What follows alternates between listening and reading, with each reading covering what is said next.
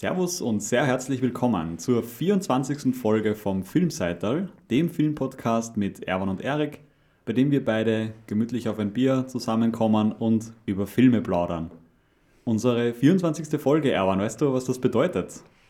Das wieder eine besondere Folge, so wie immer. So wie immer. Und ganz wichtig, man kann jetzt unseren Podcast als Adventskalender verwenden. Stimmt. Und als 24. Türchen finde ich das wirklich sehr, sehr passend. Nicholas Rogue, für mich persönlich ein ganz wichtiger britischer Re Regisseur, ähm, der mich sicher auch geprägt hat in meinem ja, Filmfan werden. Mhm. Und ganz besonders ein Film, den wir heute etwas ausführlicher besprechen werden. Ich freue mich sehr auf die Folge heute, Erwan. Ja, bin auch schon sehr gespannt und wie du sagst, glaube ich, mit einem Film, der einfach ihn wahrscheinlich auch sehr bekannt gemacht hat und der sicher jetzt intensiv besprochen wird und ist bei mir auch so. Also gerade der Film, der hat einfach so eine bestimmte Stimmung irgendwie und das ist einfach bei, bei bestimmten Filmen was ganz Besonderes. Ja, genau. Nicholas Rogue, ja, ein Regisseur, der zuvor als Kameramann und auch äh, verschiedene andere Positionen im Filmbusiness schon innehatte. Äh, geboren wurde er 1928 in London und ist ebenso dort verstorben im Jahr 2018, also ist nicht allzu mhm. lange her. Ähm, er hat, ich glaube, ungefähr an die 15 Regiearbeiten mhm. äh, gemacht, davor noch viele andere äh, als Kameramann. Und das finde ich ja genau. schon sehr, sehr spannend an ihm. Also, dass der schon ja äh, als Kameramann gearbeitet hat und ich glaube, das sieht man auch in den Filmen wieder. Der mhm. hat ein ganz spezielles, sicher visuelles Gefühl. Wobei, aber da kommen wir noch später drauf, finde ich, dass die Kamera gar nicht das Besondere an den Filmen oft ist, sondern eher der Schnitt. Der Schnitt, ja. Ja, aber da sprechen Wobei, wir später. Ja, Walk selber gesagt hat, gerade mit der Kamera, äh, dass ein Regisseur eigentlich, also er kann es gar nicht verstehen, dass ein Regisseur nicht über Kamera Bescheid weiß. Für ihn war das ein Muss, dass eigentlich jeder Regisseur eine Ahnung von, von der Kameraarbeit haben muss, um Filme zu machen irgendwie. Und mhm. ich finde da trotzdem auch nicht ganz unrecht. Irgendwie. Also es ist ja doch ganz oft so, dass gerade wenn es natürlich getrennt ist, Kameramann oder Kamerafrau und Regisseur oder Regisseurin eigentlich immer einfach trotzdem sehr eng zusammenarbeiten weil das eben Hand in Hand geht irgendwie mit den Ideen und wie das natürlich dann visuell gestaltet wird. Mhm. Und darum hat er da, glaube ich, schon auch irgendwie recht. Also daher auch sehr interessant eben, dass gerade er von der Kamera kommt und eigentlich erst nach 20 Jahren in seinem Filmbusiness als Kameramann eben mit Regie angefangen hat. Mhm.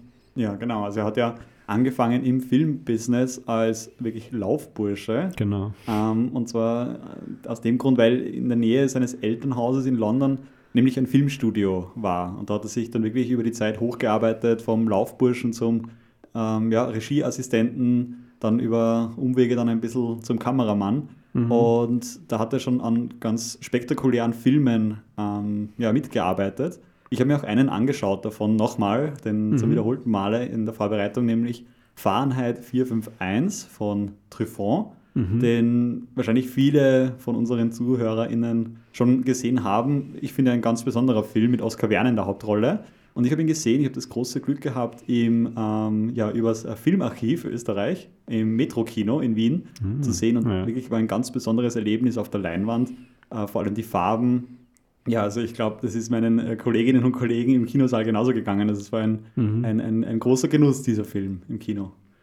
Wie würdest du sagen, war da eben die Kamera, also schon irgendwie so mit, beson mit besonderen Einstellungen oder? Ja, ja, durchaus. Also was, was am meisten auffällt, ist gerade in Bezug auf die späteren Werke, ähm, ist schon auch der Einsatz von Farbe, also besonders Rot, mhm. ähm, ist schon da ein großes Thema, ein, ein, ja, ein Thema, das sich durchzieht, das auch in, in anderen Filmen, die er als Kameramann äh, begleitet hat, ähm, wieder vorkommt und in mehreren seiner, seiner Spielfilme dann auch als, als Regisseur. Mhm. Ähm, das heißt, man sieht da schon, dass, und es ist auch ein sehr kreativer Zugang zum, zur Kamera in diesem Film zu sehen. Und okay, ja. da, da merkt man dann schon, dass das nimmt er definitiv mit, diesen, diesen, diesen Ansatz äh, in seine eigenen Arbeiten. Genau, was ganz grundsätzlich zu sagen ist, also er hat ganz, ganz viele Literaturverfilmungen ähm, gemacht und er hat mhm. interessanterweise und vor allem für dich auch interessant, Erwan, immer wieder mit ganz, ganz bekannten, also wirklich weltberühmten Musikern auch zusammengearbeitet. Mhm, Und richtig, nicht ja. nur als Musiker, sondern auch vor allem als Schauspieler und Schauspieler, eigentlich Schauspieler nur, keine Schauspielerinnen. Ähm, nämlich bei Performance ist Mick Jagger in der Hauptrolle zu sehen, Genau. sein Schauspieldebüt, Und auch äh, Rogues äh, Regiedebüt. auch sein Regiedebüt, stimmt, ja. Und später auch, ähm, ja, der Film natürlich, den, der sicher vielen ein Begriff ist, über den wir auch sprechen werden, The Man Who Fell from Earth, in der Hauptrolle David Bowie. Wir reden später drüber. Und Bad Timing noch mit Art Garfunkel in der Hauptrolle. Also Genau. mehrere wirklich Musikstars, die Mhm. da als Schau Schauspieler eingesetzt werden. Eine von vielen, vielen Besonderheiten von Nicholas Rogues Filmen. Ja, ich würde sagen, Erwan, wir sprechen über Filme. Wir starten Ja. gleich einmal mit einem, ja, wie gesagt, für mich wahnsinnig wichtigen Film. Äh, Don't Look Now, der Originaltitel, und der für mich wahnsinnig gelungene deutsche Verleihtitel, Wenn die Gondeln Trauer, Trauer tragen, so jetzt sage ich es gleich falsch dazu, ähm, ist für mich ein besonderer Film, weil ich mich daran erinnere, ich habe auf der Uni ein Referat darüber gemacht, eine, eine Analyse Mhm.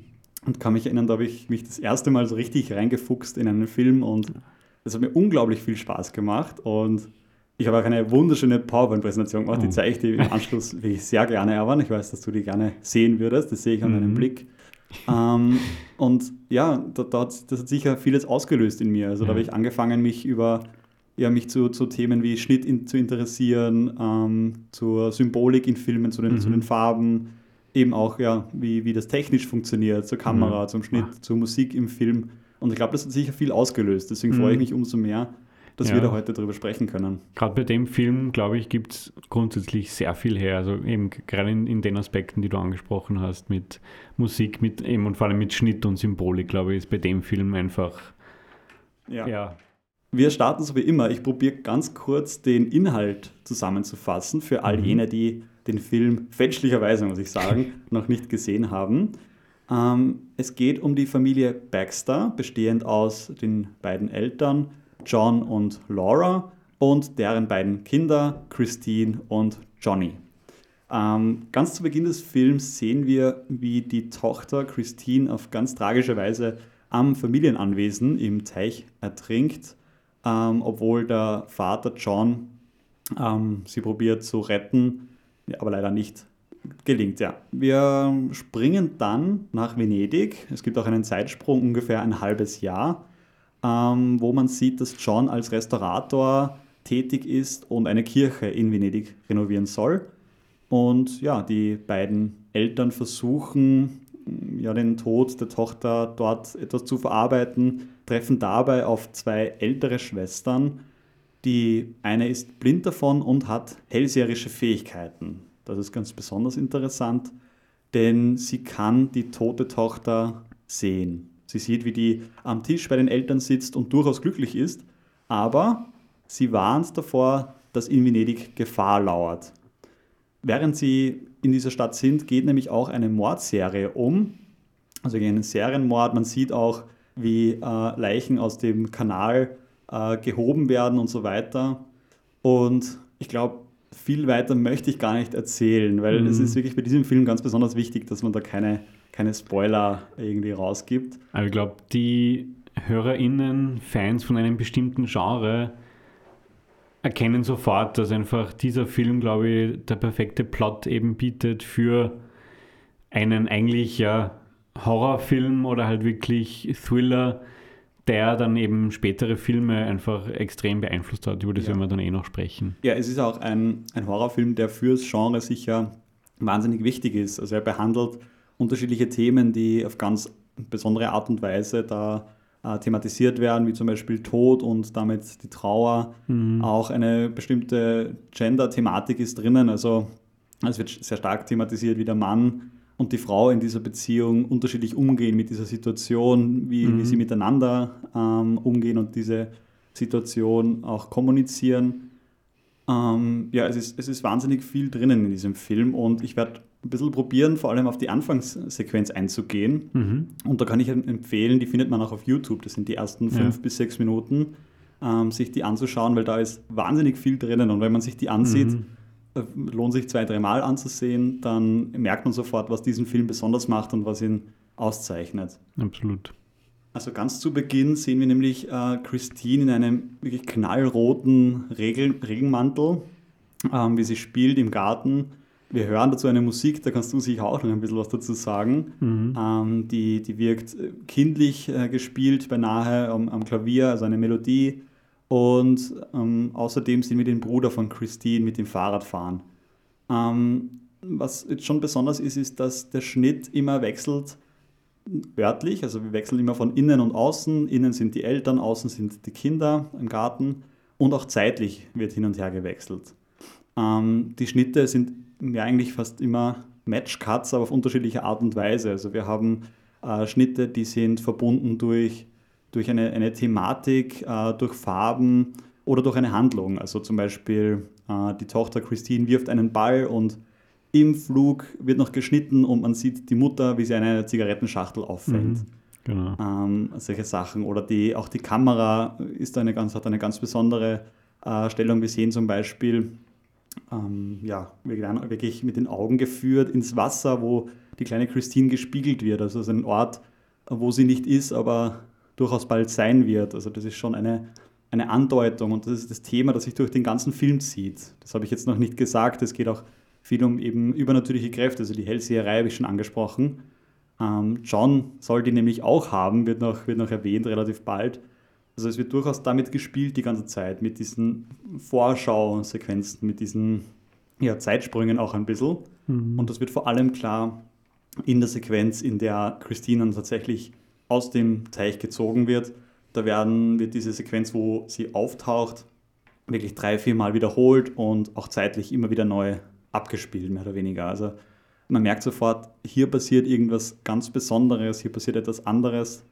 Ähm, und natürlich hat das alles einen, einen Grund. Also diese, diese Matchcards schaffen Verbindungen zwischen den Charakteren und auch wir als Zuseher und Zuseherinnen ähm, merken uns die Farben, die, die Formen, die Handlungen und wissen, wo Verbindungen bestehen. Mhm.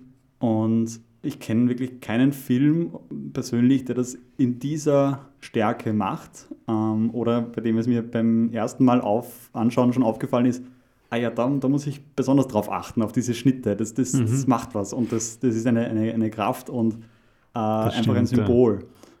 Und ja, also das unbedingt anschauen, die ersten fünf mhm. Minuten, mhm. das ist wirklich sehr, sehr erleuchtend. Und gerade auch in diesen ersten fünf Minuten ist immer einfach so viel vom Film eigentlich schon drin. Also eh so wie es ganz klassisch eigentlich trotzdem fast in vielen Filmen gemacht wird, obwohl es jetzt kein natürlich Hollywood-Streifen äh, ist, wird trotzdem einfach in dieser Exposition, also in diesen ersten Minuten, so viel vom Film schon verraten, beziehungsweise eben so viele Themen angesprochen, wie du schon gesagt hast. Wir haben natürlich eben dann das Motiv des Wassers. Also wir haben die, die Christine, die da im, im Teich ertrinkt, als traumatisches Erlebnis natürlich für die Eltern. Mhm. Und dieses Wassermotiv kommt im ganzen Film ja ständig vor. Ich meine, natürlich logischerweise noch in Venedig sowieso, mhm. aber das spielt ihm einfach auch eine große Rolle. Das ist dann natürlich so bewusst gewählt. Und dann natürlich auch logischerweise, wie du angesprochen hast, die Farbe Rot. Mhm. Äh, in unzähligen Variationen oder wofür sie dann auch immer steht. Äh, dann natürlich eben das Thema der Trauer durch diese, dieses tragische Ereignis und es kommt auch immer wieder, auch schon in den ersten Minuten, eigentlich ein Foreshadowing. Also äh, ich glaube, es ist eine bestimmte Szene, wo, wo der Vater eben sich Dias anschaut. Mhm, mh. Und da verschüttet er, glaube ich, irgendwas. Genau, also ein Glas fällt um und, genau. und die Farbe rot läuft aus und und nimmt dann eigentlich die Form eines Embryos an. Genau. Und, und auch da wird der Schnitt wieder wichtig. Also das wird, das sieht man natürlich nicht nur einmal, diese Form, sondern das wird auch ja immer, immer, genau. es gibt genau. dann immer so eine Überlagerung von, von den Bildern. Also es wird wirklich eindeutig das gesagt, okay, hier gibt es eine, eine Beziehung zueinander zwischen genau. den, den Einstellungen. Weil gerade und eine Beziehung zwischen den Einstellungen und dann auch dementsprechend zwischen den Personen, was eben so interessant mhm. ist, weil, weil du es angesprochen hast mit dieser Flüssigkeit, die dann ausschaut wie ein Embryo, wenn ich mich richtig erinnere, ist ihm auch so diese Einstellung, wie er dann das Kind, also seine Tochter aus dem Wasser hebt, mhm. ist das, hat das auch eben so eine Form von einem Embryo. Also einfach diese, diese enge Beziehung eigentlich zwischen, zwischen Vater und, und Tochter, die da irgendwie in dieser ganz kurzen Einstellung irgendwie gezeigt wird. Mhm. Ja, absolut. Also das, das zieht sich durch. Generell die Beziehung zu den, zu den Kindern kann man, kann man durchaus diskutieren. Also es wird im Film natürlich, wie du gesagt hast, diese, dieser Verlust der Tochter ist natürlich ein wahnsinnig traumatisches Erlebnis und steht natürlich über allem, über der ganzen Handlung in diesem Film und die wird auch mhm. sehr spürbar, sehr präsent.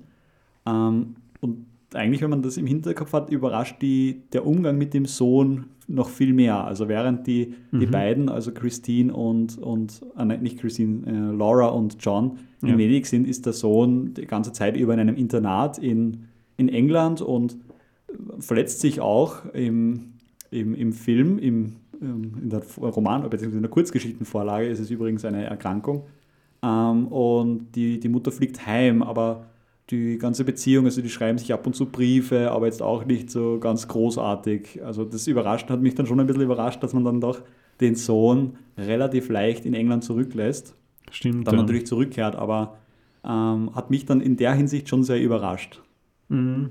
Ja, stimmt, dass da eigentlich geht es wirklich nur um diese, um diese eine Beziehung irgendwie oder halt ja, vor allem auch die Beziehung von den Eltern, die dann natürlich im, im Laufe des Films dann immer auf die Probe gestellt wird, könnte man sagen. Und das ist auch bewusst ein Motiv, das das Rogue so, so gewählt hat, weil er auch selber gesagt hat, irgendwie er wollte das so darstellen, was eigentlich dann leider, muss man sagen, eigentlich auch Trauer mit Paaren eben machen kann. Also, mhm.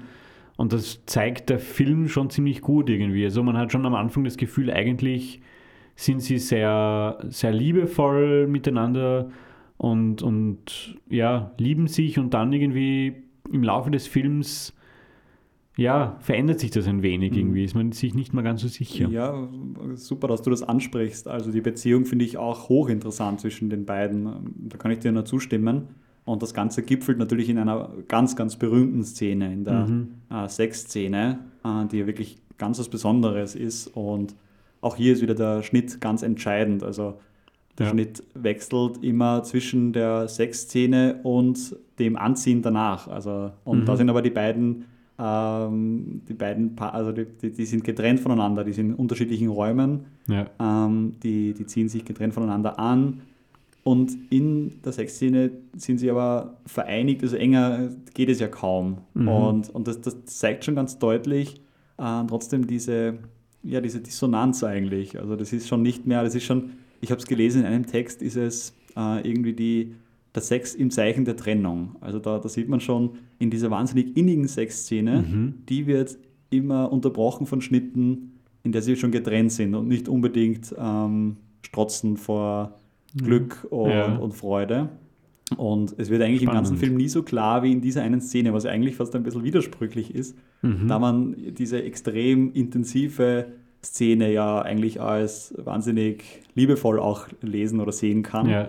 Ähm, beim Schauen aber kommt irgendwie ganz unterbewusst schon wieder eine, eine, eine Vorausschau auf, auf, eine Trennung eigentlich hin. Also nicht ja. die Trennung im, im, im, im, im Ehesinn, sondern wirklich mhm. in ja, im Geistigen eigentlich und auch im Umgang mit der, mit der Trauer. Weil das ist ja, ja das, was sie eigentlich den, den größten Keil zwischen die beiden treibt.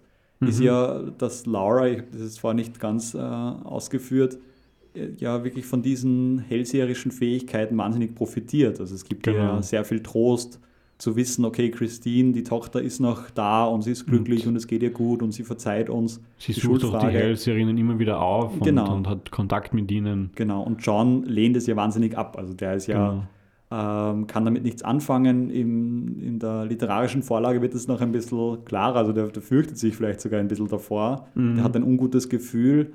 Ähm, aber ja, und versteht es auch nicht so ganz. Und es führt auch zu einem furchtbaren Streit zwischen den beiden ähm, dass eben Laura diese, diese Frauen gerne aufsuchen möchte und mehr wissen möchte und den Kontakt irgendwie herstellen möchte, möchte zu ihrer verstorbenen Tochter.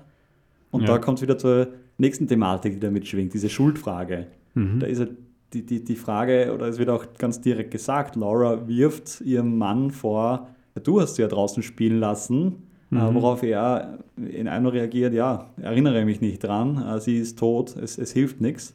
Und er ist halt in diesem ganzen Umgang äh, eine absolut eigentlich ablehnende Haltung. Also er lässt diese Trauer nicht an sich ran, er, mhm. er, er akzeptiert, ist der absolut falsche Begriff, sondern er akzeptiert den Umstand, aber akzeptiert nicht diese, diese Verarbeitung, also akzeptiert nicht die, die, die Gefühle, die, diese, diese Seite der Trauer, während mhm. sie, Laura, sich darauf einzulassen versucht. So habe ich äh, empfunden.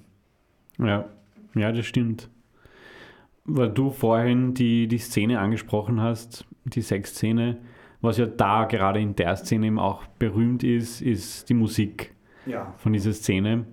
Und es ist eben so besonders, weil der Komponist auch eigentlich das sein, sein erster Film war, den er geschrieben hat. Äh, der Italiener Pino Donaggio war oder ist ja ein italienischer Komponist. Und das Spannende ist, recht interessant, wie er zu dem Film gekommen ist, finde ich. Es ist nämlich so, dass der Casting Manager diesen Komponisten in Venedig auf einer Gondel hat fahren sehen und sich gedacht hat, irgendwie, das ist ein Zeichen. Dieser Komponist muss für unseren Film her. und dann hat er tatsächlich eben für Don't Look Now Musik komponiert.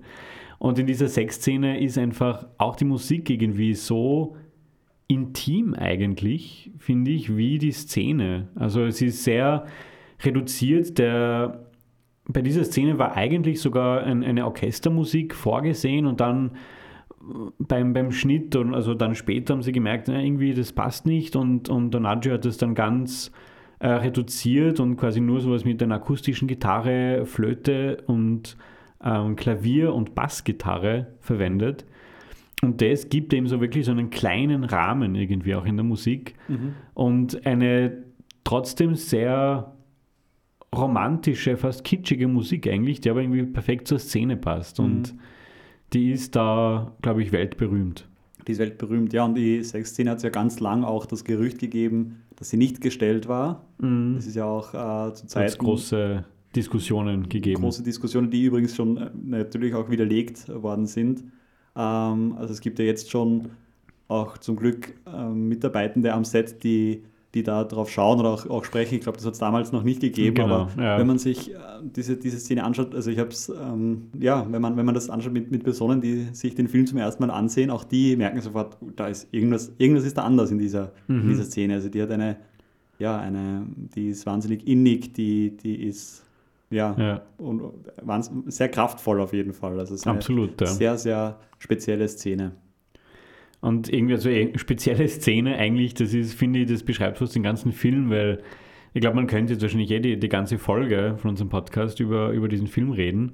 Aber es ist wirklich einfach so besonders. Also, wenn wir noch trotzdem noch ein bisschen bei dem bleiben, es ist eben mit diesen ganzen Motiven und, und diesen Symbolen einfach wirklich ein, eine Mischung aus so vielen Sachen, die da zusammenspielen, dass das was Besonderes ist. Also die Musik und dann eben vor allem auch der Schnitt und irgendwie einfach die ganze Stimmung, die der ganze Film rüberbringt. Das ist, ja. das ist eh schwer zu beschreiben irgendwie.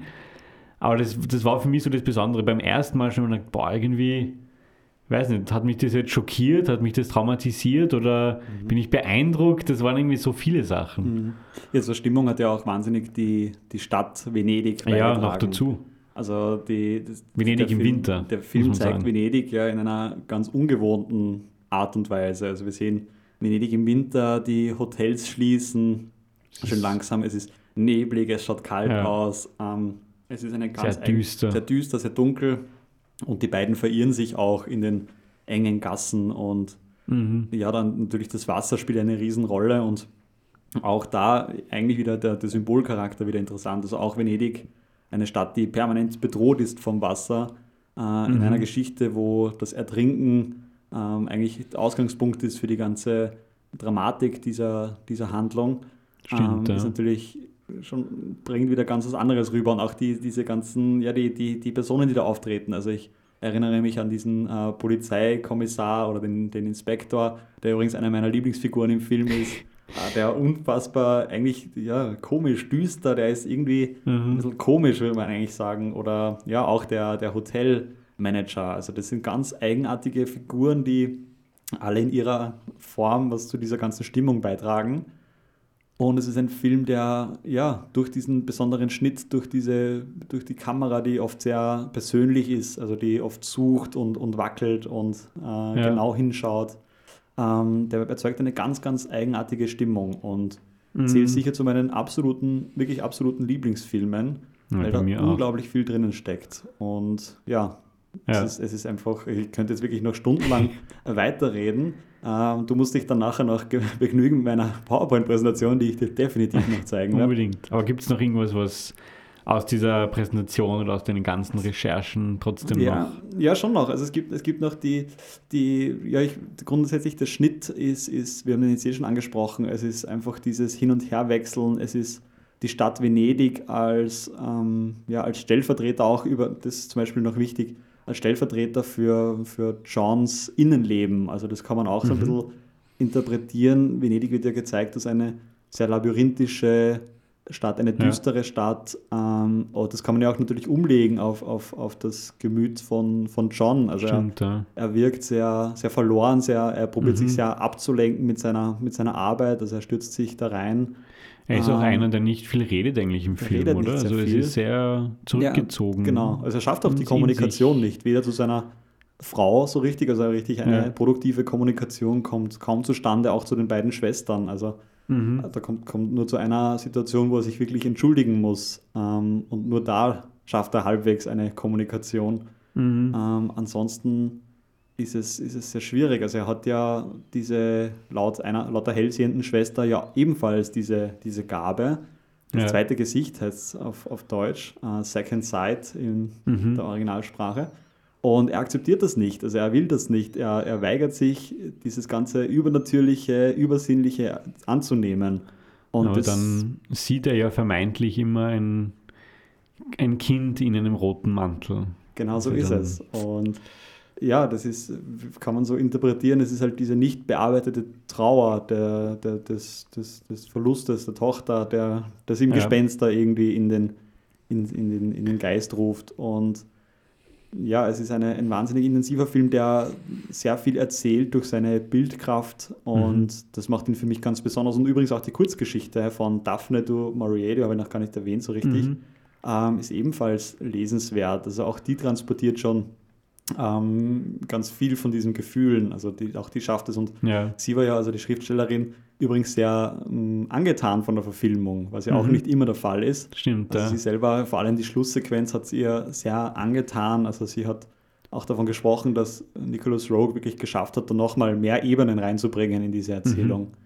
Mhm. ja, das kann ich mir vorstellen. Also, also es wird sicher nicht einfach, gerade weil sein Stil einfach eben so besonders ist mit diesen mit diesen besonderen Schnitten, die du angesprochen hast, aber ich kann mir vorstellen, dass da einfach was Besonderes reingebracht worden ist. Und weil du vorhin das angesprochen hast mit, mit der Trauer und überhaupt eben mit, mit dem Gemütszustand eigentlich halt mit Venedig als Stadt, das finde ich ja auch spannend, dass sie eigentlich vermeintlich eben versuchen, in Venedig sozusagen die Trauer zu verarbeiten und da dann daran arbeiten.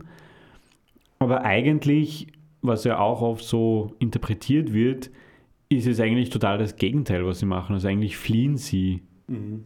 ja, vor stimmt. der Verarbeitung irgendwie und oder mhm. und, und, sie finden dann, beziehungsweise Lauer findet dann eben Zuflucht irgendwie in diesen hellserischen Fähigkeiten natürlich, mhm. aber eigentlich stellen sie sich, glaube ich, dem nicht äh, konkret.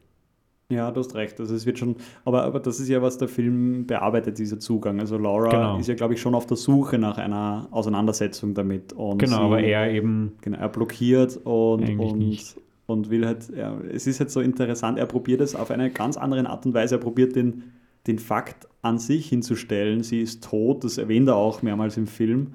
Ähm, auf einer mhm. ganz ja, sachlichen, objektiven Ebene sich dem zu nähern. Ähm, ja, eine, eine faktische Ebene und Laura ist halt, ähm, ja, sie versucht es zu verarbeiten, sie ist auf einer Gefühlsebene verbunden ähm, mhm. mit dem Kind.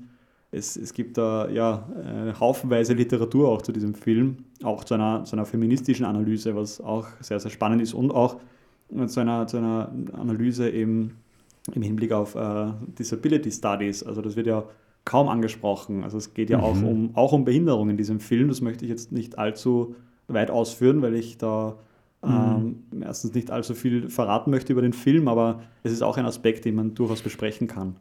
Stimmt, ja. Und ja, nicht nur da, deswegen ist dieser Film für mich so besonders und auch ganz, ganz, ganz wichtig, den zu sehen, weil einfach unglaublich viel über Film drinnen steckt, wie das technisch Absolut. funktionieren kann, sondern auch auf symbolischer äh, Art und Weise, auf narrativer Art und Weise, wie das funktionieren kann. Das ist ein unglaublich Ja. dichter Film, aber für mich ein unglaublich guter Film. Ja, ich kann da nur zustimmen. Also ich würde sogar das Wort Meisterwerk auch in den Mund nehmen. Das ist definitiv bei dem Wort, äh, bei dem, bei dem Film legitim und ich glaube, man merkt auch, dass es ein Meisterwerk ist, einfach eigentlich, wie was der Film für einen Einfluss gehabt hat später für so viele RegisseurInnen.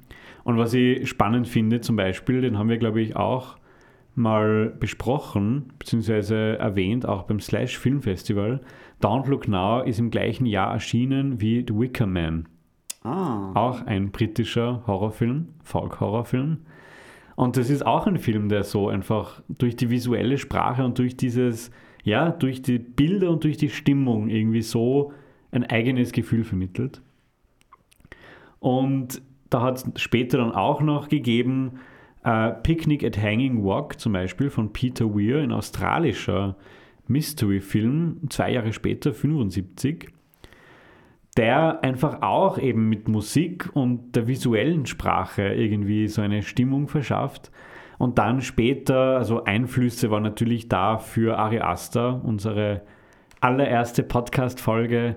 Hereditary ist stark beeinflusst auch von Don't Look Now, allein mit den ganzen Foreshadowings und natürlich mit der Farbe Rot und und das Thema auch. und das. Thema, genau, Ja. Trauer. Also das ist grundsätzlich überhaupt natürlich in Horrorfilmen, muss man sagen, ein gängiges Thema, aber gerade auch so wie Ari Aster das macht, ist sicher besonders und auch von dem Film beeinflusst. Oder auch, haben wir auch besprochen bei unserer Tilda Swinton-Folge, We Need to Talk About Kevin, Mhm. auch wieder das Thema Trauer und äh, in diesem Fall genau Mutter-Sohn-Beziehung, Umgang mit Verlust, Umgang mit Trauer und auch wieder Symbolik der Farbe Rot, äh, auch wieder Musik und visuelle Sprache und Schnitt. Also man sieht, es sind einfach Themen und Motive, die da von Don't Look Now dann in die Welt gegangen sind. Ich möchte diesen Film jetzt abschließen mit einem wahnsinnig schönen Satz, der zum Thema Montage bzw. zum Thema Schnitt, äh, den es noch gibt dazu. Und zwar, der Sinn des Filmes ergänzt sich, der Sinn liegt nicht im Bild, sondern die Montage projiziert dessen Schatten ins Bewusstsein des Zuschauers. Ich glaube, du musst den Satz für unsere Zuhörerinnen nochmal vorlesen, für mich auch. Okay, der Sinn liegt nicht im Bild, sondern die Montage projiziert dessen Schatten ins Bewusstsein des Zuschauers. Ja, Ja. ziemlich ein se- sehr starker Satz, das stimmt, Ja. aber es ist sehr, ja, es beschreibt eigentlich den Film Das ist perfekt. finde ich. Ja, es ist, es ist zutreffend. Super. Ja. Gut, Erwan, schauen wir zum nächsten Ja. Film. Auch etwas ganz Besonderes, wer geglaubt hat, das war jetzt irgendwie kompliziert und nicht allzu zugänglich. Der sollte jetzt ganz besonders die Ohren spitzen. Wir sprechen jetzt über The Man Who Fell to Earth. Wieder ein ganz besonderer Film aus dem Jahr 1976 mit David Bowie in der Hauptrolle. Ja, Nicholas Rogue hat wieder die Regiearbeit gemacht, ist sicher einer der trotzdem bekanntesten Filme auch von ihm. Mhm. Oder sicher mit, mit Don't Look Now wahrscheinlich äh, die zwei bekanntesten. Ähm, für mich persönlich ein wahnsinnig eindrücklicher Film. Der hat noch viele, viele Tage nachgewirkt und hat auch dazu Mhm. geführt, dass ich noch heute sehr, sehr viel David Bowie höre. Also ich habe Ah, jetzt auf ja. der Herfahrt hierher Ja, das ähm, gerade lohnt also es, lässt mich, es lässt mich nicht ganz los. Aber vielleicht äh, probieren wir es nochmal zu erzählen, den Inhalt. Mhm. Magst du es probieren, Erwan? Ja, also das Ganze vorweg basiert wieder auf einem Buch. So wie Walk ein, ein, äh, überhaupt eben eigentlich fast nur Literaturverfilmungen gemacht hat. Das Buch äh, ist von Walter Tavis aus dem Jahre 1963 mit dem gleichen Titel und hat eigentlich fast auch so von den Themen zumindest ein bisschen biografische Elemente. Sonst von der Handlung, wie wir jetzt hören werden, weniger. Es geht nämlich äh, um, einen, um ein Alien in Form von Thomas Jerome Newton Gespielt von Bowie. von Bowie, genau, der auf die Erde, also auf der Erde landet, um dort für seinen Planeten Wasser zu sammeln, Wasser zu finden, um, sein, um die Menschheit seines Planeten zu retten. So könnte man das eigentlich kurz beschreiben und dann erzählt der Film natürlich, wie er das macht. Mhm. Und zwar baut Bowie, äh, ja, also gespielt von Bowie, Thomas Jerome Newton ein Multimillionär, Multimilliardär Unternehmen auf, um quasi ein, ein Raumschiff zu bauen und um die ganze Technologie zu entwickeln, um das Wasser zu sammeln und, und dann wieder zurückzubringen. Und der Film erzählt dann quasi diese, dieses Leben eigentlich, das Ganze. Der, der Außerirdische, also das Alien, wird konfrontiert mit den menschlichen Marotten, würde ich jetzt fast mal genau. sagen. Ähm, und ja, die beeinflussen ihn natürlich. Zum Teil nimmt er diese auch an, andere wieder weniger. Und, und ja, der Film beschäftigt sich auch viel damit, ähm, wie der, der Mensch ist, was er, was, er, was er macht mit einem, also es ist eigentlich fast ein, ein Experiment, wenn jemand von draußen kommt, ähm, was er vielleicht wahrnehmen würde, was es mit, mit ihm oder ihr macht. Genau. Und das ist eben auch dieses, dieser kleine biografische Aspekt eigentlich, der drin ist von, von Walter Tevis, von dem Buchautor. Der ist nämlich auch als Jugendlicher mit seiner Familie von einer Stadtgegend in, ans Land gezogen. Also einfach auch da eigentlich das Fremdsein im, im eigenen Land, beziehungsweise das, das eben wohin kommen, wo man sich vielleicht nicht auskennt und was Neues kennenlernt und dann da irgendwie sich anpassen muss. Und dieser Thomas Jerome Newton, äh, muss sich irgendwie auch anpassen und eben, wie, wie, du gesagt hast, eigentlich ist es auch irgendwie tragisch im Film, weil im Endeffekt scheitert er, beziehungsweise wird eigentlich ständig konfrontiert eben mit Gier und Korruption und eigentlich diesem ganzen kapitalistischen System. Mhm. Ja, also mich auch, also ich kann mich erinnern, ich habe den daheim geschaut und, und war danach richtig, ja, ein bisschen er hat mich etwas, äh, etwas traurig, muss ich ehrlich sagen, zurückgelassen. Also mhm. ich war mhm. wirklich ein bisschen niedergeschlagen und habe aber, und das ist vielleicht auch etwas Besonderes bei dem Film, also ich habe jetzt nicht ganz genau sagen können, manchmal ist es ja so, wenn eine geliebte Figur stirbt oder wenn da was Schlimmes passiert, dann ist man traurig, aber da hat mich diese Gesamtsituation so frustriert und so erdrückt und das hat er schon ganz besonders gemacht und das hat er ja. sehr ja, sehr lebhaft vermittelt. Und auch mhm. zum, zum Fremdsein im, im eigenen Land ähm, finde ich auch ganz interessant. David Bowie äh, spielt ja auch, also auch im, im Film wird er, stellt er sich vor, dieses Alien als Engländer in, genau. US, in, in Amerika. Und auch das äh, habe ich irgendwie interessant gefunden. Also ich habe die ganze Zeit den, den Ohrwurm gehabt von Englishman in New York. Ja. Ähm, und auch das wird thematisiert und dieses, dieses Menschwerden. Es war wirklich wahnsinnig spannend. Mhm. Und wenn wir schon über den Schnitt geredet haben bei Don't Look Now und da schon kompliziert war, bei dem Film hat es Rogue noch komplizierter gemacht und spielt nicht nur mit Schnitt, sondern eben auch mit Überlagerungen von Bildern, die dann wirklich auch surreale Bilder sind. Also es ist nicht alles irgendwie, zum Teil wirkt es dann fast ge also gemalt, gezeichnet, animiert, vielleicht nicht unbedingt, aber einfach nicht realistisch und eben surreal. Mhm. Und du hast wirklich manchmal Einstellungen, Schnitte mit, mit Bildern oder einzelnen Szenen aus Erlebnissen, die von komplett anderen Charakteren sind, die irgendwie nichts mit der Handlung zu tun haben, wo man sich manchmal schon fragt, okay, wie hängt das jetzt zusammen irgendwie? Es ist einfach wirklich sehr, zum Teil sehr lose aneinander gereiht. Ja, sehr sicher auf jeden Fall weniger zugänglich, glaube ich, oder weniger stringent als äh, auch, also Don't Look Now spielt ja schon mit diesen, auch mit diesen räumlichen und zeitlichen Sprüngen im Schnitt. Ähm, das macht äh, The Man Who Fell to Earth sicher nicht leichter. Und auch, es gibt auch, auch Bilder eben vom Heimatplaneten des äh, Protagonisten mhm. und die habe ich wahnsinnig toll gefunden. Ja. Die habe ich sehr geliebt. Also die, Stimmt. Man sieht diese außerirdische Familie, die äh, mit so einem Art Zug irgendwie im, im Bild sind.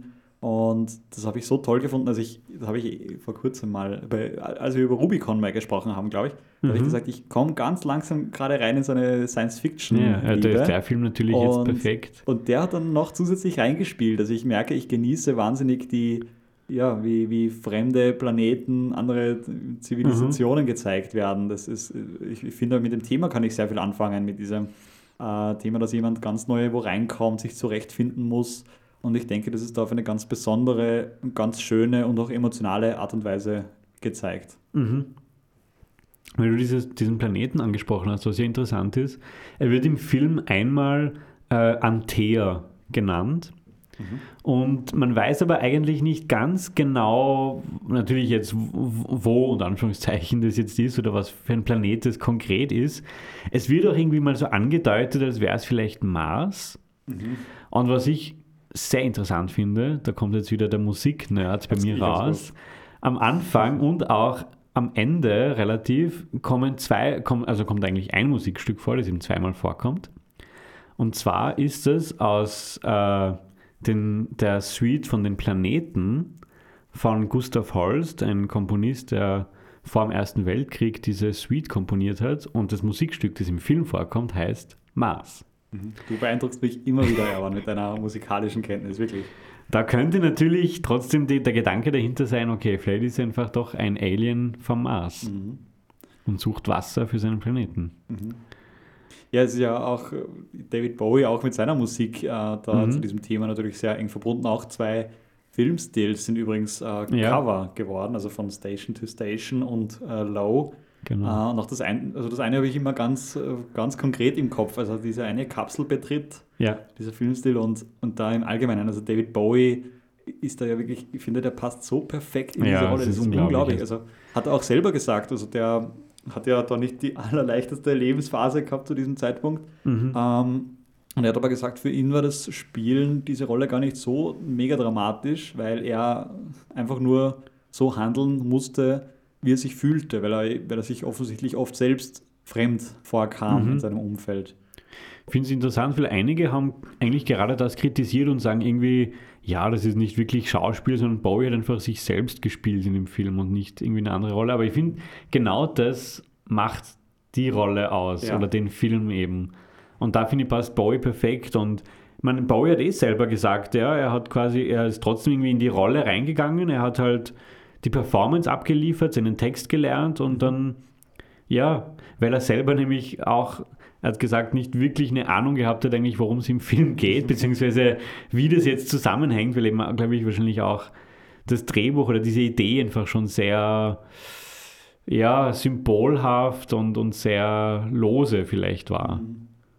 Ja, durchaus. Es gibt da sicher unterschiedliche Ansichten, aber ich bin ja oft ein Fan von, von eben solchen Darstellungen, die jetzt nicht so mhm. Aufgesetzt. Also dieses, ich kann ja oft nicht allzu viel anfangen, wenn das, wenn man richtig, wenn es trifft vor lauter Method Acting. Das ist oft nicht so ganz ähm, ja, mein, meine, mein Geschmack, aber umso mehr, es ja. hat wahnsinnig natürlich gewirkt und umso beeindruckender oder interessanter ist, David Bowie hat ja selber gesagt zu diesem Zeitpunkt, hat er wirklich unglaublich viel, viele Drogen konsumiert. Mhm. Und ich habe wohl gelesen, dass er selber gemeint hat, naja, an das, an das Allermeiste kann er sich in Wirklichkeit gar nicht mehr, gar nicht mehr so erinnern.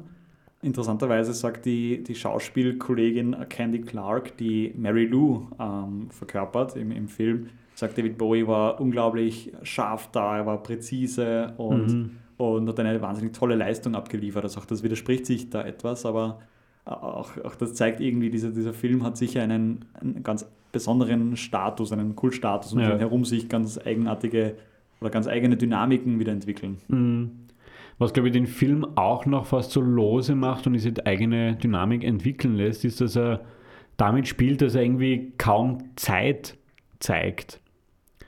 Das war auch ganz bewusst so gewählt und man merkt es nur anhand eigentlich von den anderen Charakteren. Also es gibt einen Anwalt, es gibt dann eben, die einfach in dieser großen Firma zusammenarbeiten und auch eben die Frau, in, in, in der sich äh, Thomas Jerome Newton dann verliebt, also diese Mary Lou, gespielt eben von Candy Clark, wie sie altern, aber er nämlich nicht.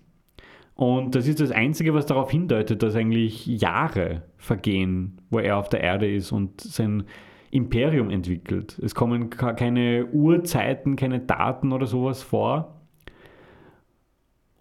Aber es vergehen eben Jahre und man sieht, wie dieses Imperium nämlich wächst. Das ist auch so ein kleines Detail, was mir schon gefallen hat, dass äh, gezeigt wird, was er für ein Multimillionär ist, weil eben diese World Enterprises Corporation, wie sie heißt, mit diesem W als Symbol, die sieht man überall irgendwie. Also es ist nicht nur, dass er jetzt äh, das Raumschiff entwickeln will, sondern er baut eben dann eine riesen, eine riesen Firma und auch äh, eine Fabrik und alles Mögliche.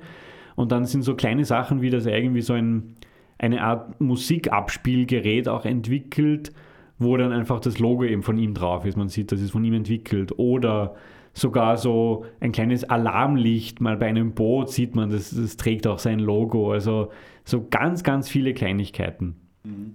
Es gibt noch eins, weil wir jetzt diesen Film auch gelobt haben, auch zu Recht, aber es gibt eins, was mich furchtbar genervt hat an diesem Film. Und zwar ist es dieser, dieser Physiker, glaube ich, war das, also der, der zunächst äh, Hochschulprofessor, glaube ich, mhm. war und, und dann auch bei dieser Firma arbeiten soll. Ich habe diese, diese Rolle oder diese Figur unfassbar nervig gefunden. Mhm. Diese, am, am, Anfang ist es so ein, ja, eigentlich ein, ein Frauenheld, ja. äh, der eigentlich so ein, ja, so wirklich extrem cool dargestellt war und ich weiß nicht, das war fast ein bisschen ja, fast ein bisschen unangenehm zuzuschauen. Ich weiß nicht, mhm. das habe ich nicht ganz einordnen können, ob das schon so gewollt ist oder weil ja. der, der kommt dann später und ja, er deckt auch, ist eigentlich auch daran beteiligt, dass das Alien-Dasein auch aufgedeckt genau. wird. Ähm, aber die Figur habe ich, und die soll ja, glaube ich, jetzt nicht unbedingt unsympathisch sein, habe ich das Gefühl gehabt. Mir war sie unfassbar unsympathisch und ich habe es mhm. kaum ausgehalten, irgendwie diese Figur zu sehen. Ja, vielleicht, ja, ich habe schon das Gefühl, dass vielleicht schon rübergekommen ist, dass er, dass er so dargestellt ist, dass er unsympathisch ist. Gerade auch eben als Frauenheld und in diesem Zusammenhang nochmal zu erwähnen, auch da äh, eigentlich finde ich fast, also noch explizitere Sexszenen, was schon auch sehr kritisiert worden ist, beziehungsweise bei diesem Film schon auch immer wieder gesagt worden ist, eigentlich schon fast auch äh, es, es ist zumindest so erwähnt worden Richtung Soft Porno. Also wie gesagt, es ist schon sehr explizit und wie das da alles gemacht worden ist, wie gesagt, wie, wie heute gibt es sicher nicht so diese Intimacy, äh, Intimacy-Koordinatoren, Koordinatorinnen. Und da wird er wirklich als arger Frauenheld dargestellt, wie du gesagt mhm. hast. Also auch da wieder mit dem Schnitt, es werden ähnliche Szenen gezeigt hintereinander innerhalb von ein paar Sekunden, wo die Frauen einfach wechseln sozusagen. Mhm. Und also mir ist er schon sehr unsympathisch rübergekommen. Ich, ich glaube schon, dass es irgendwie so gewollt ist. Ja. Und er nimmt dann auch viel von, von Newton irgendwie weg. Also zum Schluss ist ja auch er, der dann schlussendlich dann später mit, mit Mary Lou dann mhm. zusammenkommt. Mhm. Nach Jahren. Ja, ja, ist Und irgendwie ja, ihm viel wegnimmt und sich einmischt auch in die Geschäfte, in, in, die, in die Firma sozusagen. Also da irgendwie ja auch ein, ein spezieller Charakter irgendwie. Durchaus, durchaus. Ja, es ist ein toller Film. Ja, trotzdem. Also ist auf, auf jeder Watchlist stehen sollte, wenn er nicht schon ja. gesehen wurde. Ähm, ich finde die Performance von David Bowie außerordentlich, ehrlich gesagt. Also, ja, oder die Besetzung von ihm.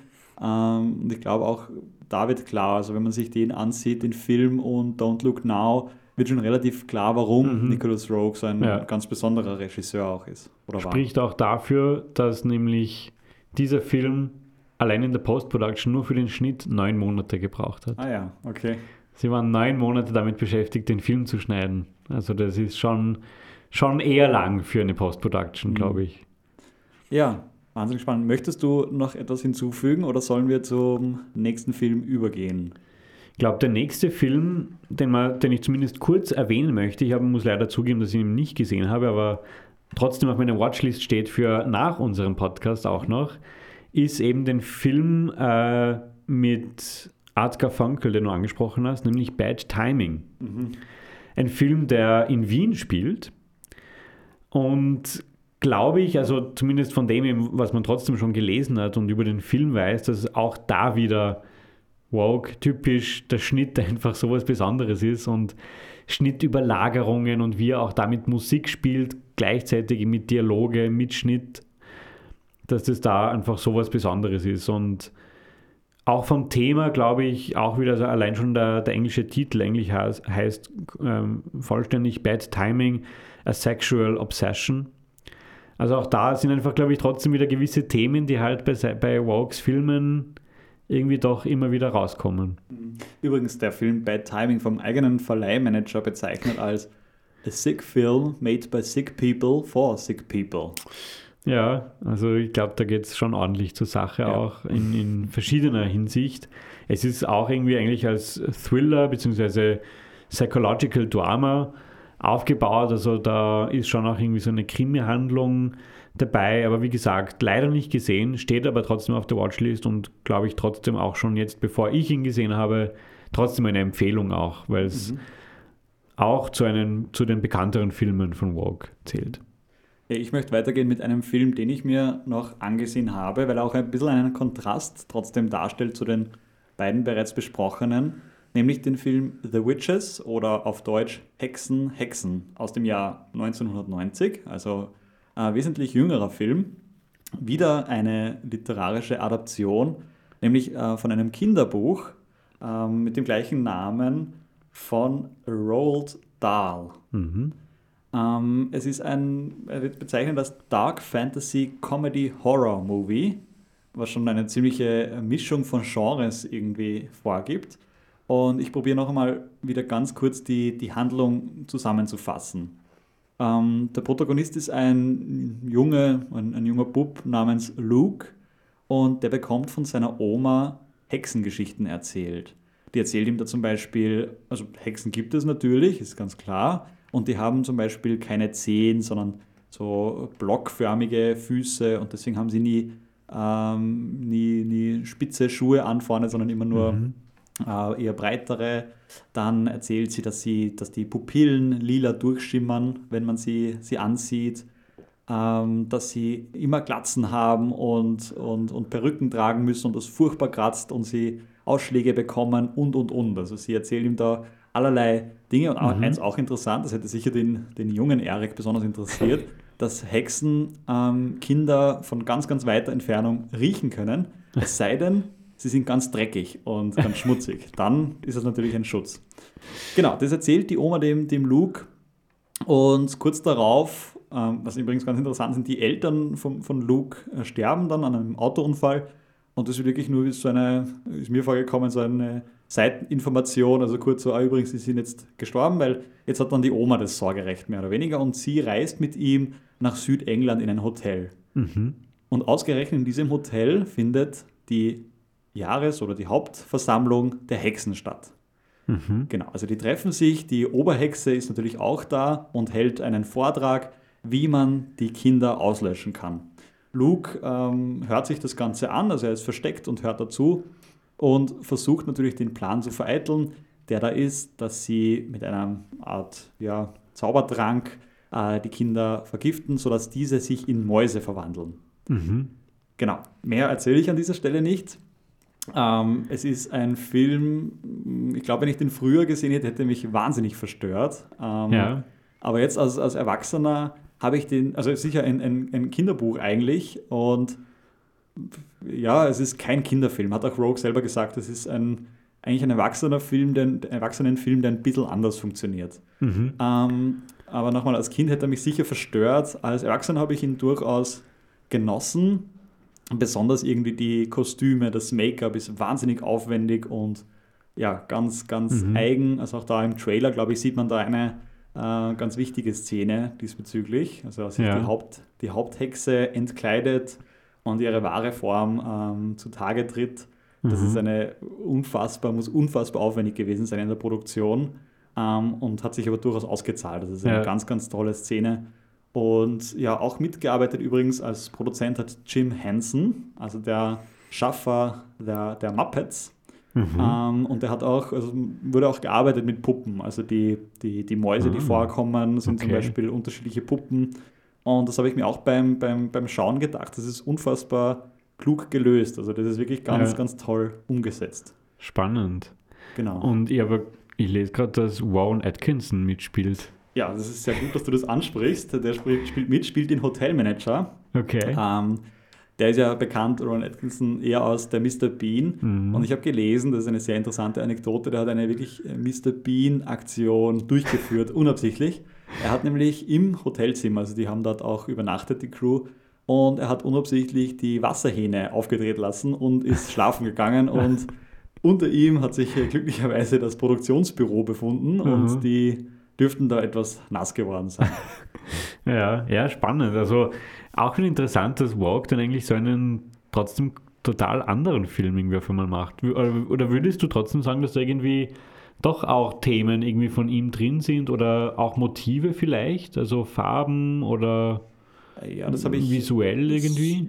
So, oder ist es schon unterschiedlich? Also ich habe es jetzt schon etwas anders wahrgenommen. Ich habe ihn jetzt nicht mehr mit, ich mhm. habe den eher schon fast eher aus Unterhaltungszwecken noch, noch angesehen, also nicht mehr mit ganz mhm. genauem Auge. Aber ich würde schon sagen, er ist weniger roguish auf jeden Fall und ich glaube, Rogue hat sich ja. auch ähm, gerade später eher hinbegeben in eher kommerzielle Filme. Also da sind sicher The Man Who Fell uh, from Earth und Don't Look Now sind sicher noch viel künstlerischer, artistischer und mhm. besonderer. Also auch die, die Filme, die er dann später noch gemacht hat, beziehungsweise hat er auch bei, bei Serien mitgemacht, zum Beispiel bei, ähm, bei Indiana Jones Chronicles, irgendwelche vom jungen Indiana Jones, bei einer Fernsehserie noch mitgearbeitet. Ähm, mhm. Und da hat er sich, glaube ich, dann eher ein bisschen auf ähm, kommerziellere Projekte auch eingelassen. Und da habe ich auch ein Zitat übrigens rausgesucht, das dazu ganz gut passt.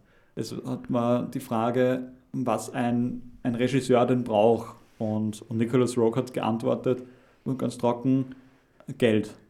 Weil ja. das gleicht die, die Verrücktheit ja. aus. Also mhm. ähm, eines Regisseurs. Und ich glaube, Nicholas Rogue war schon immer ein bisschen in dieser, in dieser, in dieser Zwickmühle zwischen wie viel Kunst kann er sich erlauben, mhm. bis der Film kommerziell nicht mehr funktioniert irgendwie. Und ich habe ja. das Gefühl, später, äh, auch, auch die, also die früheren Filme waren auch immer wieder ein bisschen ein Streitthema bei den Produktionsfirmen und da hat mhm. er immer wieder äh, ist immer wieder unter Druck geraten. Und ich glaube, dann irgendwann später sind die Filme etwas kommerzieller geworden und das ist auch Hexen, Hexen ist auch einer davon. Ja. Und der war auch, das wollte ich noch kurz erzählen, eben die, die, diese, diese Produktion, das wollte ich noch erwähnen, war eben so unglaublich aufwendig. Also die, die, die Haupthexe, die, die Hexenmeisterin, gespielt übrigens von Angeli Angelica äh, Houston, mhm. da hat das Make-up ungefähr sechs Stunden gedauert aufzutragen wow. und weitere fünf Stunden wieder runterzunehmen. also das waren unterschiedliche Masken, Make-up, dann ihre, ihre Hände wurden verändert mit, mit neuen Scharnieren und was weiß ich. Also es mhm. war unfassbar aufwendig und die hat auch, also ja, die hat ziemlich gelitten darunter. Ist dann auch spannend, das dann wenigstens so als Kunst auch noch zu machen und natürlich nicht wie vielleicht heute mit CGI, sondern das mhm. wirklich mit Maske und Kostüm zu ja. machen. Und es hat ja also jetzt nicht unbedingt ein Remake von dem Film, aber einfach eine weitere Verfilmung von diesem Stoff hat es 2020 gegeben von Robert Zemeckis mit mhm. Anne Hathaway unter anderem. Ja. Wo glaube ich aber der Film, der neue, eher nicht so erfolgreich war. Und da finde ich auch interessant, wie unterschiedlich die zwei Filme, nämlich bei sogar auf Wikipedia vom Genre beschrieben werden. Okay. Der Nicholas Rogue-Film ist bezeichnet als Dark Fantasy Comedy Horror. Mhm. Und bei dem Remake von Zemeckis steht nur Supernatural Comedy. Ah ja, ja, ja. Mhm. Also auch da, glaube ich, wird schon ein bisschen eine Richtung bekannt gegeben. Und ich habe den Film auch leider nicht gesehen, steht aber trotzdem auch noch auf meiner Watchlist. Aber beim Lesen habe ich trotzdem schon einen musikalischen Fakt gefunden ah, dich. ja, dann raus damit, Aaron. Es kommt nämlich anscheinend immer wieder ein Dies Irae-Motiv vor aus der Symphonie Fantastique von Berlioz. Mhm. Und diese Symphonie Fantastique, also dieses Dies Irae-Motiv, ist eigentlich ein mittelalterliches Motiv, das Zorn Gottes heißt, das ganz bekannt geworden ist dann auch am Anfang von The Shining ah, von Kubrick. Ja. Mhm. Und dieser Satz, wo, also in der Symphonie, wo dieses Dies Irae-Motiv vorkommt, ist im fünften Satz von dieser Symphonie, der auf Englisch heißt Dream of a Witch's Sabbath. Ah ja, gut. Also ja. quasi ja, die Hexenzusammenkunft. Ja, das sind wieder so kleine Details, die es trotzdem ja. wieder ausmachen, ja. Und ich glaube, das ist halt trotzdem, weil ich denke, diesen Film hätte man sicher viel, noch viel, viel, viel kommerzieller anlegen können und viel verträglicher, weil ich mhm. glaube, es ist. Trotzdem schon noch sehr künstlerisch. Es, ja, ich glaube eben aus dem Grund, dass er sich da nicht ganz eingelassen hat, da einen, einen Kinderfilm draus zu machen oder einen Erwachsenenfilm. Mhm. Also ich glaube, er hat den Stoff einfach ähm, ganz gut umgesetzt. Ähm, wobei ich noch dazu sagen muss, zwei Sachen. Er war offensichtlich, die eine erste Fassung war offenbar wirklich zu gruselig, weil mhm. er hat so ein Heimscreening mal gemacht und und sein Sohn hat sich so dermaßen gefürchtet vor diesem Film, dass er gesagt hat, naja, okay, dann muss er vielleicht doch noch ein bisschen entschärfen. Okay. Und das ist das Erste. Und das Zweite ist die literarische ja, Vorlage. Ich habe es vorher schon erwähnt, die für ähm, Wenn die Gondeln Trauer tragen, ist ja offenbar aus Sicht der Autorin sehr geglückt. Mhm. In, in dieser Hinsicht hat das nicht ganz so gut funktioniert. Also der Autor des, des Ausgangsstoffes hat ein ganz anderes Ende vorgesehen gehabt. Ich werde das mhm. natürlich nicht, nicht sagen. Und das war wirklich ein, ja, eine, eine große Streitfrage, wie sie das lösen. Also es hat dann den Vorschlag auch gegeben, beide Varianten zu verfilmen und Probescreenings durchzuführen vor Publikum und einfach die Reaktionen anzusehen. Äh, es wurde aber dann entschieden für die Variante, die der Autor nicht vorgesehen hat, die im Ausgangstext so nicht äh, vorkommt was dazu geführt hat, dass der Autor sogar gefordert hat, dass sein Name aus dem Abspann verschwindet. Also es war, mhm. war da schon eine, okay. eine, sehr große, eine, ja, eine große Diskussion natürlich auch um, dieses, mhm. um diese Thematik. Ja. ja, aber definitiv auch ein Film, den ich mir noch anschauen möchte. Und das ist einfach ein, also Nicholas Walk, so ein besonderer Regisseur, könnte man jetzt, also Abschluss, mhm. finde ich, sagen, der einfach wirklich durch sein visuelles Spiel heraussticht. Also sein visuelles Spiel und natürlich dann im Zusammenhang mit diesem Ganzen natürlich immer auch die, die Schnitttechniken, die er anwendet und wie er die Geschichten erzählt. Ja, es ist einfach so eine besondere Stimmung irgendwie.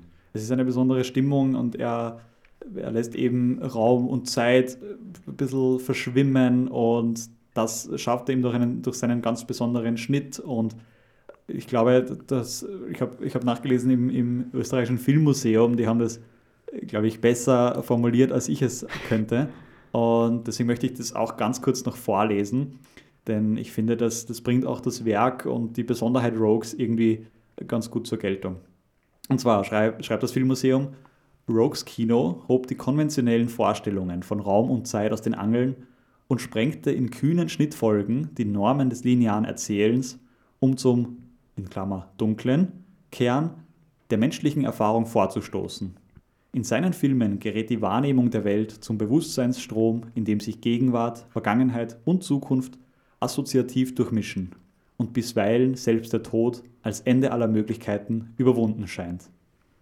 So ist Rogues Werk gewissermaßen zeitlos und seine einst wild umstrittenen Innovationen sind längst Teil der allgemeinen Filmsprache und darüber hinaus der gesamten Populärkultur geworden. Ja, das fasst wirklich perfekt zusammen. Ja, da kann man nicht mehr viel dazu sagen, außer die Bedeutung von Film für Rogue selbst. Auch das ist mhm. wirklich sehr ähm, philosophisch. Er meint nämlich, ähm, dass der Film als Kunstform selbst unterschätzt sei und immer, eine, immer noch eine, eine magische, er spricht von einer magischen und mysteriösen Kombination von Wirklichkeit, Kunst, Wissenschaft und dem Übernatürlichen, ähm, mhm. sowie von einem Portal ins Wesen der Zeit spricht. Oh. Also er, er, hat schon, man merkt auch da schon, der, er, er denkt das Kino schon auf eine, auf eine äh, ganz besondere Art ja. und Weise und er bezeichnet das Kino als die große Liebe seines Lebens. Oh. Das ist doch das ein schöner Schlusssatz, oder? Ja. Wunderschön, das kann ich alles nur unterschreiben. Also genau meine Ansicht, was ja. Kino und Film alles macht eigentlich. Ja, gut. Lieber Javan, es war mir eine große, große Freude, heute über Nicholas Rogue zu sprechen. Ich würde mich auch sehr freuen, mhm. wenn unsere Hörerinnen und Hörer unsere Folge bewerten und unseren Podcast bewerten auf Spotify und Apple Podcasts und gerne ein Feedback schreiben, gerne auf Instagram unter Filmseital oder auch per Mail über filmseital.gmail.com. In diesem Sinne, macht es gut und Prost. Prost.